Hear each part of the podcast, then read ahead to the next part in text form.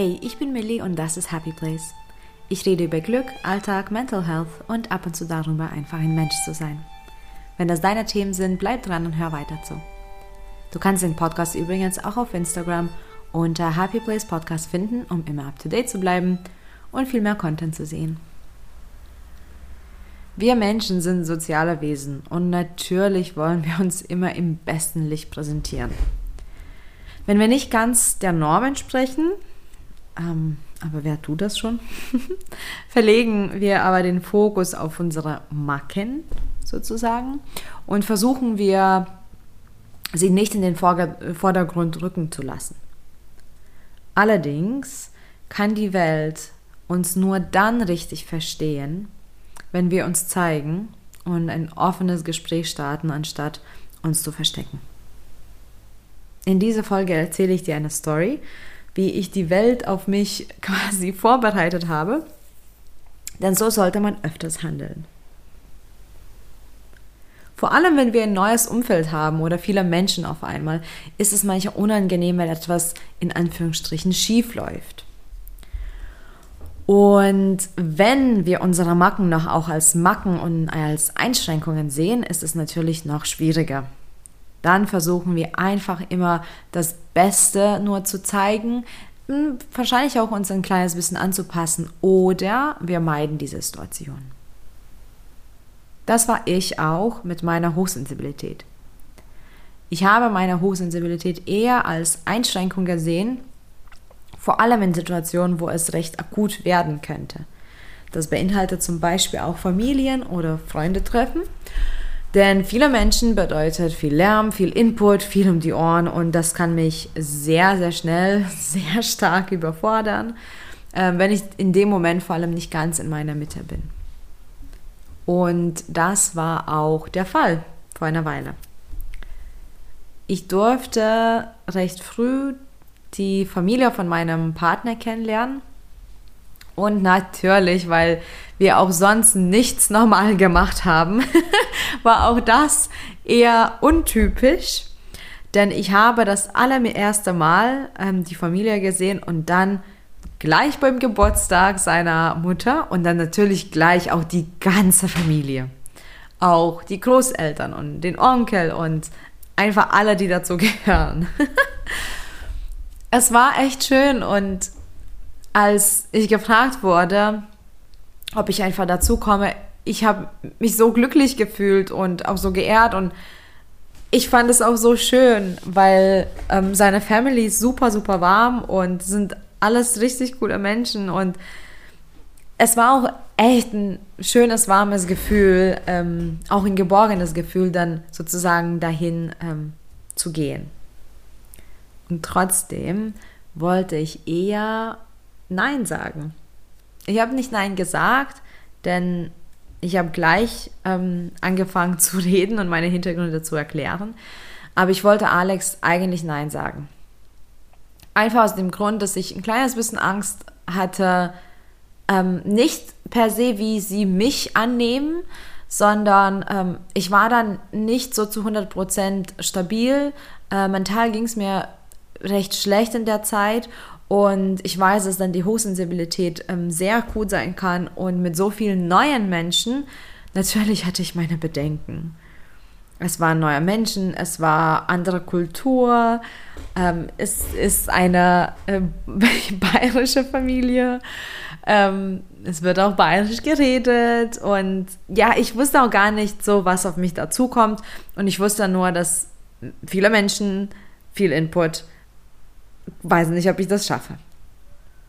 Und ich kann nur sagen, dass ein offenes Gespräch hilft. Ich habe sofort dann angefangen, Alex, also nicht Nein zu sagen, sondern ihm zu erklären, warum ich gerade so ein kleines bisschen zurückhaltend bin. Ähm, und ich habe auch gesagt, ähm, es kann sein, dass es mir zu viel ist. Es kann sein, dass ich dir sagen muss, ich möchte nach Hause. Es kann sein, dass ich mich zurückziehen möchte. Und was werden denn die anderen denken? Das ist die Frage, die sowieso mich immer wieder ähm, klein hält. Was werden die anderen denken? So bin ich allerdings aufgewachsen, nur mal ganz kurz Zwischeninfo. Ähm, das habe ich von meinen Eltern total übernommen und arbeite daran und äh, zu 99 Prozent ist es mir echt egal, was die anderen denken. Aber es gibt immer wieder Situationen, vor allem bei den Eltern von meinem Partner. Ja, da will man einfach, dass man gut ankommt. Vor allem war es mir wichtig, dass ich ja keinen kränke, weil ich möchte auch nie jemanden kränken, wenn ich zurückziehe. Aber ich weiß, ich weiß, dass es in der Gesellschaft manchmal nicht gut angesehen wird, weil viele Menschen nehmen vieles persönlich. Äh, man versteht auch vieles nicht. Ähm, und wenn man das nicht zuordnen kann, kann man da auch vielleicht das Ganze negativ betrachten. Aber auch da ist die einzige Lösung tatsächlich ein offenes Gespräch zu halten. Und auch wenn ich keinen kränken möchte und eigentlich auch möchte, dass alles schön und gut läuft, bin ich trotzdem für mich Priorität Nummer eins und auch definitiv meine Gesundheit. Ähm, denn wenn es mich überfordert und ich zu lange da drin bleibe, es kann sein, dass es wirklich ähm, zum Zusammenbruch führt oder zur Erschöpfung und ich dann einige Tage das ausbaden äh, muss und das möchte ich nicht und das habe ich schon ziemlich früh dann erkannt, also meine Grenzen ähm, und äh, ja, was kann ich sagen? Ich bin Priorität Nummer eins in dem, in dem Fall, denn ich weiß, wie es sein kann, wenn man nicht darauf achtet, wenn man die Gesundheit vielleicht im Hintergrund irgendwo ähm, drückt und das geht einfach nicht. Also was konnte ich machen vor diesem Familientreffen, damit ich Ja sagen kann und trotzdem möglichst keinen auf den Schlips trete oder keinen kränke, falls ich mich zurückziehen möchte oder falls im schlimmsten Fall ich Alex sagen muss, ich weiß, es ist nur eine halbe Stunde oder eine Stunde, dass wir hier sind, aber ich muss nach Hause. Das geht wirklich nur übers Aufklären. Und dann habe ich ihm erzählt und erklärt, wie das sein kann und dass es mir dann auch recht peinlich wäre, wenn, ähm, wenn die denken, was hat er dann für eine doofe Freundin sich ausgesucht?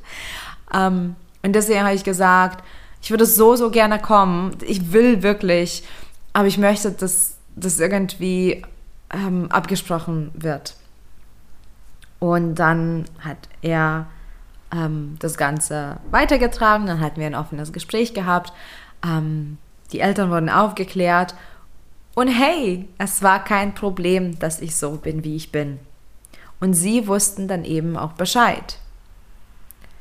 Oft hatte ich die Blockade, solche Gespräche zu führen, weil ich dachte, es sind Schwächen und andere Menschen werden dann von mir weniger halten. Naja, was soll ich dazu sagen? Außer, dass es ein absoluter Bullshit ist. Ich bin so, wie ich bin und ich bin nur so, weil ich all diese Elemente in mir beinhalte. Und Hochsensibilität kann manchmal wirklich nervig sein, muss ich wirklich ehrlich sein.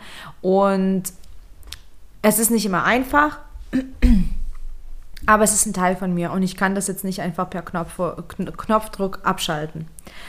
Das heißt, bei solchen Treffen, Familientreffen, kann es passieren, dass ich überfordert bin, dass es mir zu laut wird. Ähm, und das müssen auch andere nicht verstehen. Nur sie müssen dann verstehen, warum ich so handle und meinen Standpunkt sozusagen äh, nachvollziehen. Wenn du so, sowas hast und wenn du irgendwie bestimmte Verhaltensmuster hast oder wenn dir bestimmte Dinge vielleicht schwer fallen oder du bist zu schüchtern oder es ist dir zu peinlich, das ist alles in Ordnung. Du musst dich nicht anpassen, aber lass dein Umfeld wissen.